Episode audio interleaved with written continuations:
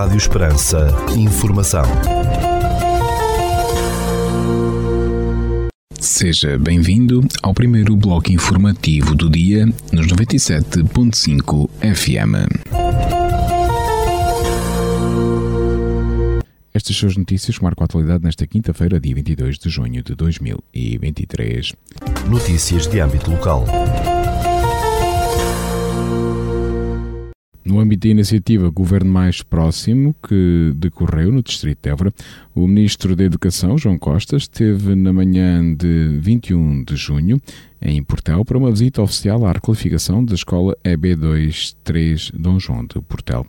Entre outras entidades regionais e locais, o Ministro João Costa fez-se acompanhar durante toda a visita àquele renovado estabelecimento escolar pela direção do agrupamento escolar e pelo executivo camarário, nomeadamente pelo presidente da Câmara Municipal de Portel. Professores, alunos, auxiliares da educação educativa e comunidade escolar tiveram ainda a oportunidade de apresentar e mostrar algumas atividades curriculares e extracurriculares praticadas ao longo do ano letivo.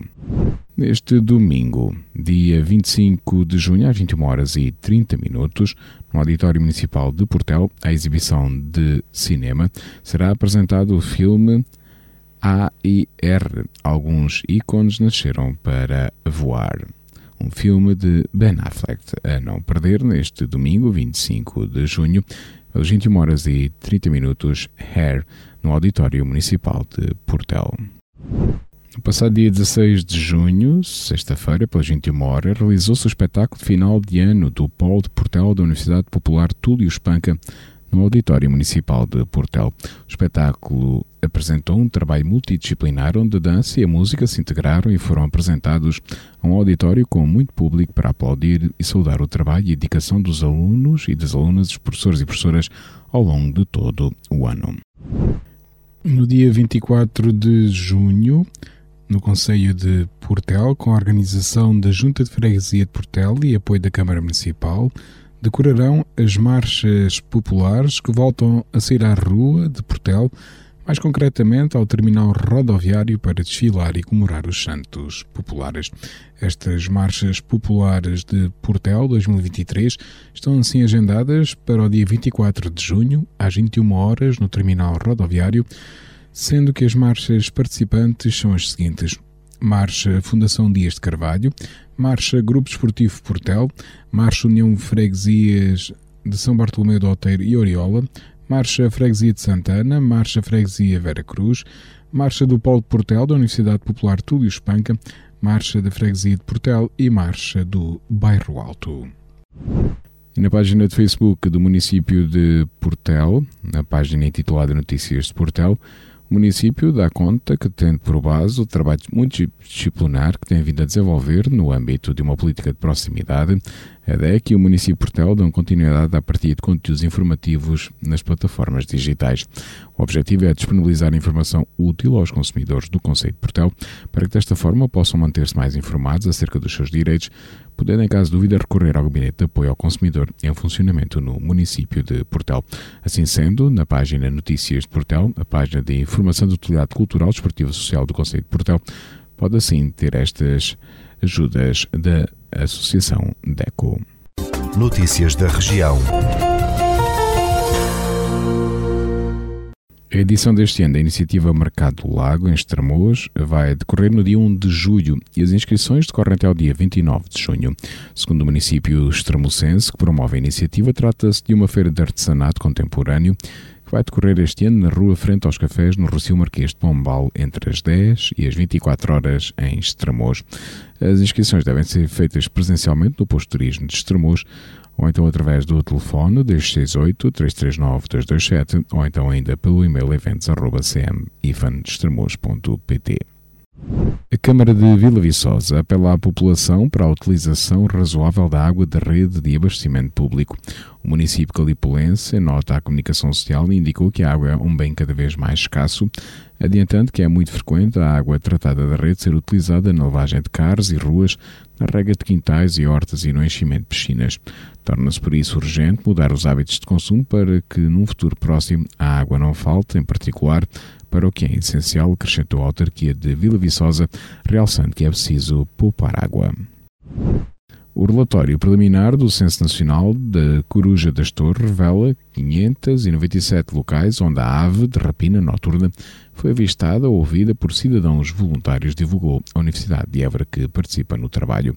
Em comunicado, a Academia Eburense indicou que do total de locais identificados, 584 são em Portugal continental e os restantes 13 ficam na Ilha da Madeira, salientando que o censo continua até o final do mês de junho e está aberto a contributos de todos.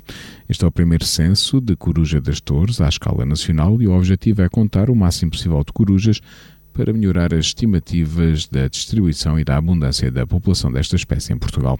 Segundo a Universidade de Évora, os dados do relatório preliminar resultam do contributo mais de 900 voluntários mais metade dos quais nunca tinham participado numa iniciativa de ciência cidadã. As obras de requalificação e ampliação no Centro de Atividades e Capacitação para a Inclusão, o CACI, de Mora, já arrancaram no investimento de 750 mil euros.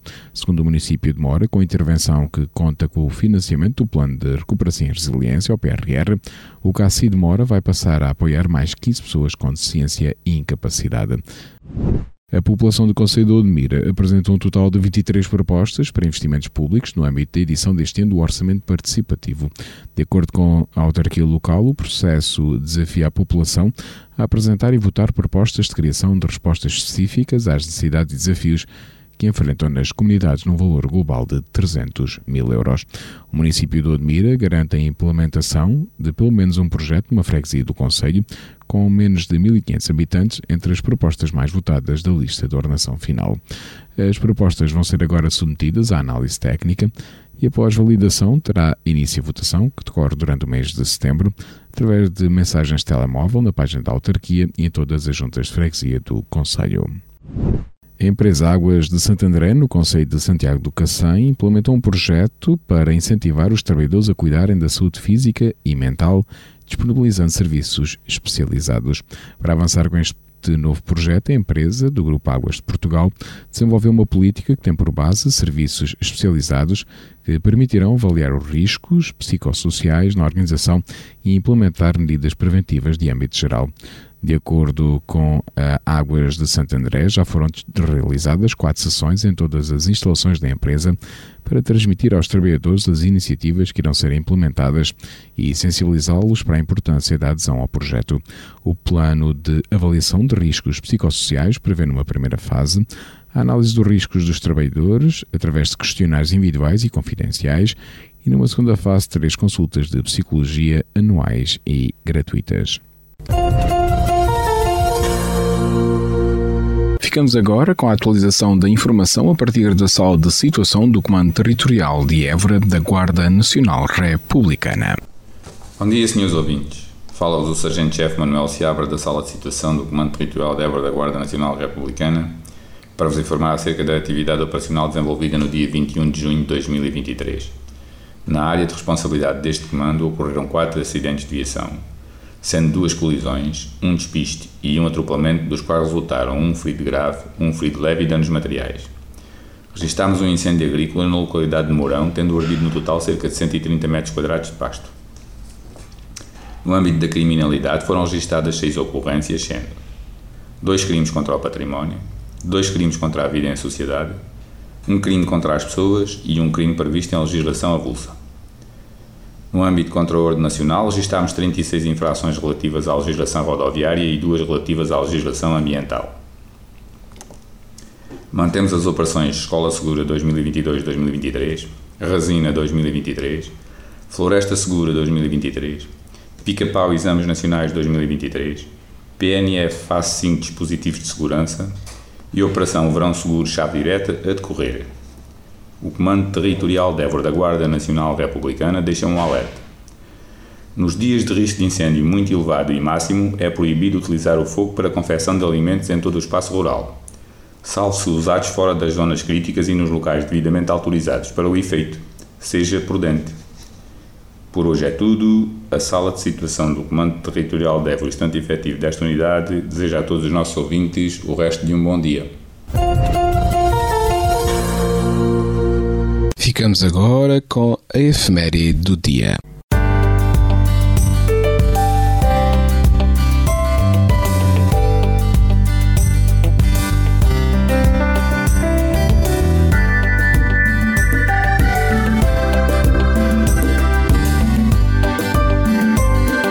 Neste dia 22 de junho celebra-se a festa de São Tomás More. Inglês, nascido em 1477, foi decapitado em Londres por ordem de Henrique VIII pela sua fidelidade à Sé Apostólica Romana.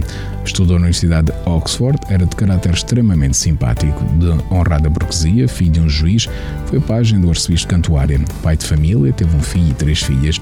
Era jurista e amigo de Erasmo, que lhe dedicou a sua obra O Elogio da Loucura.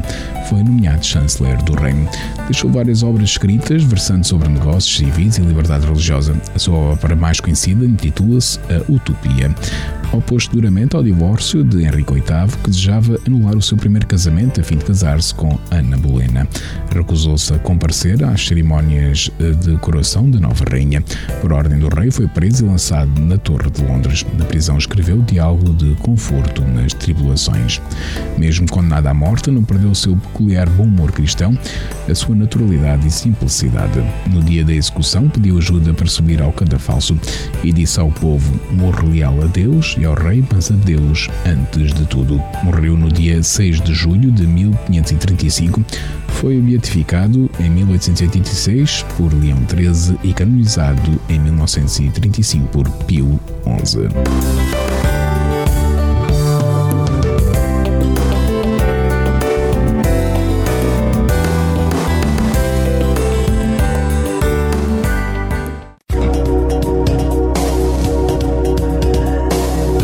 Segundo o Instituto Português do Mar e da Atmosfera, para esta quinta-feira, dia 22 de junho, no Conselho de Portel, temos céu limpo com 33 graus de temperatura máxima, 14 mínima e o vento sol para fraco de norte. Já para a capital do distrito, na cidade de Évora, para esta quinta-feira, dia 22 de junho, temos céu limpo com 32 graus de temperatura máxima, 14 mínima e o vento sol para moderado de norte.